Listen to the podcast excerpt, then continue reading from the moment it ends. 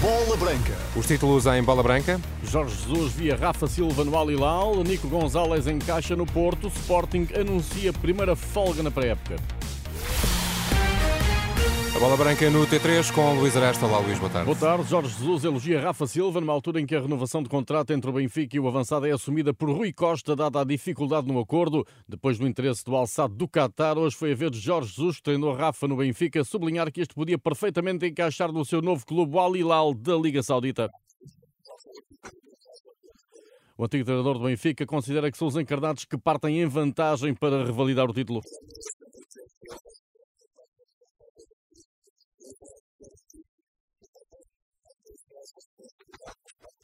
Adeptos do Benfica concentraram-se esta tarde junto ao aeródromo de tiros, onde aterrou um voo proveniente de Ibiza. A expectativa de que Di Maria estivesse a bordo acabou por sair frustrada.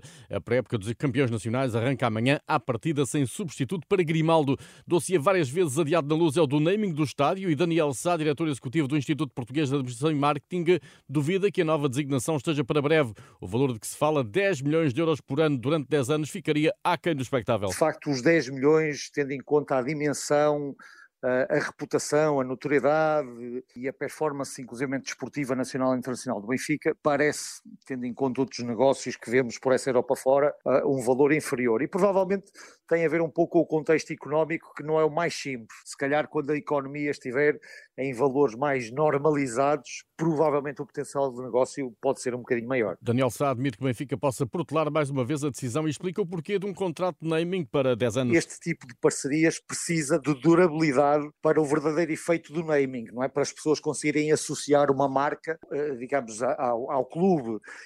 Não sou muito favorável a relações curtas, o que eventualmente pode estar aqui em causa é um adiamento do negócio, até porque desde que existe este novo Estádio da Luz, que se fala regularmente deste conceito do naming right e a verdade é que ele nunca aconteceu. É esperar para ver se a Luz vai ter novo nome esta época. O Dragão poderá chegar a uma proposta do Milan por Otávio, que vai para caminho da oitava época consecutiva no Porto. Por estes dias, a Sada Azul e Branca tenta junto do Barcelona o empréstimo de Nico Gonzalez, médio de 21 anos, que na época passada foi cedido ao Valência. Na opinião de João Gonçalves, diretor desportivo do Almaria, Nico é jogador de equipa grande e aproxima-se das características de Mateus Uribe. Talvez lhe falte um pouco mais de agressividade ao Nico, mas isso talvez seja também um pouco com, a idade que ele, e, e, com a experiência que ele vá ganhando essa agressividade que separa um bocadinho do, das características do Uribe. De resto, é um jogador de equipa grande. O Nico vês claramente um perfil eh, que encaixa bem no esquema do Porto. A pré-época portista arranca sexta-feira no Olival. Já o Sporting anunciou para esta quarta-feira a primeira folga na pré-temporada. Ao fim dos primeiros três dias de trabalho, o plantel leonino volta aos treinos na quinta-feira. Frederico Varandas e o diretor desportivo Hugo Viana regressaram hoje a Lisboa sem o desejado reforço Vítor Guióqueras. Já o Garte deve ser anunciado amanhã como reforço do PSG. O Vitória oficializou esta tarde Ricardo Mangas. Era um passo na minha carreira que eu, que eu queria dar e estou muito orgulhoso de pertencer à, à família do Vitória. Eu sinto no melhor da na minha carreira e, e sinto que consigo, consigo ajudar o Vitória a atingir os seus objetivos. O lateral esquerdo ex-Boa Vista assinou até 2026, terá custado ao Vitória cerca de um milhão de euros. Saídas confirmadas de Guimarães são o médio Janvier e o avançado Anderson Silva, ambos rumam a título definitivo ao Alanya Sport da Turquia. Já o Braga anunciou o empréstimo de Lucas Mineiro ao Cuiabá, treinado pelo português António Oliveira. O acordo de cedência até ao fim do ano inclui opção de compra. De regresso ao Gil Vicente está Kiko Vilas Boas, defesa esquerda de 23 anos. Na época passada, Vilas Boas jogou no São Joanense da Liga 3. No Moreirense, o avançado André Luiz entra otimista na pré-época. Dois anos que eu tive, eu tive muita dificuldade, tanto de saúde como de, de lesões. Eu acho que essa é uma época para eu demonstrar é, que eu sou um grande jogador, que, que eu vou deixar minha marca aqui no, no Moreirense na Primeira Liga. No Farense não há pressa em fechar o plantel, garante a renascença o presidente do clube. João Rodrigues reconhece, porém, que há vagas por preencher no grupo às ordens de José Mota. Ainda há uma ou outra posição na defesa para se uh, fechar e também uh, no meio campo e, e, e, e mais ainda na, na, linha da frente. O, o Farense não tem pressa, vai haver uh, ainda um, um, período muito alongado, estamos a falar mais do que sete semanas até ao fecho da janela.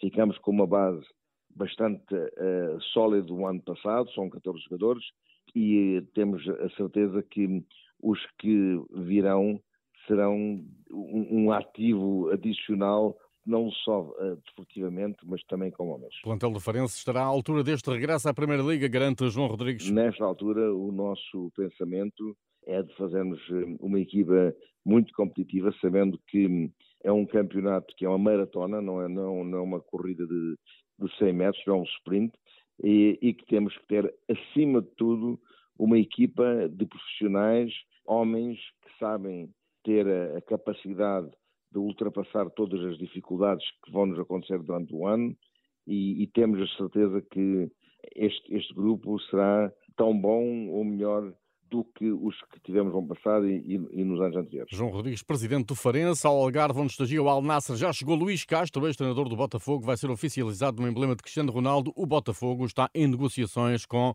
Bruno Lage. Na seleção nacional de sub-19, depois da entrada a ganhar no Campeonato da Europa, com a vitória por 2-0 sobre a Polónia, o defesa Martim Marques já aponta ao segundo jogo na próxima quinta-feira, diante da Itália. Está um adversário forte. Se ganharmos, estamos dentro das meias finais que é um dos nossos grandes objetivos. E vamos encarar o jogo como encaramos todos, só olhamos para a vitória e vamos lutar por isso. E a seleção feminina de futebol voltou hoje ao trabalho na cidade do futebol, na preparação para o Mundial, depois do empate na Inglaterra, Portugal de frente à Ucrânia, sexta-feira, no estádio do Bessa, no Porto. Será o derradeiro teste antes do Campeonato do Mundo. A estreia com os Países Baixos está marcada para dia 23 em Dunedin, na Nova Zelândia. E é com plantel misto, seis homens e duas mulheres, que Portugal vai participar do Campeonato do Mundo de Futebol de Rua na Califórnia. O selecionador Bruno Seco é, eh, no mínimo, ambicioso no objetivo. Logicamente, ser campeão do mundo. Não gosto muito que eu diga desta forma, mas eu não vou aos Estados Unidos para conhecer os Estados Unidos. Eu vou lá para ser campeão do mundo. E o propósito, a forma como eu estou a prepará-los, é para eles serem campeões do mundo. Bruno Seco explica o perfil do jogador que quer na Seleção Nacional de Futebol de Rua. Esta pessoa, com uma derrota, em vez de se deitar abaixo, em vez de tratar mal tudo e todos, foi dar os parabéns ao adversário, levanta-se, no jogo seguinte aparece mais forte. É este tipo de personalidade que eu procuro. O Mundial de Futebol de Rua, com a participação de Portugal, vai decorrer de 8 a 15 de julho em Sacramento, na Califórnia. A fechar fica ainda a saber que o Osasuna não poderá ser adversário das equipas portuguesas na Liga Conferência. A UEFA reafirmou esta terça-feira a exclusão do emblema espanhol na sequência dos escândalos de corrupção desportiva ocorridos na época 2013-2014. Tudo em rr.pt. Boa tarde.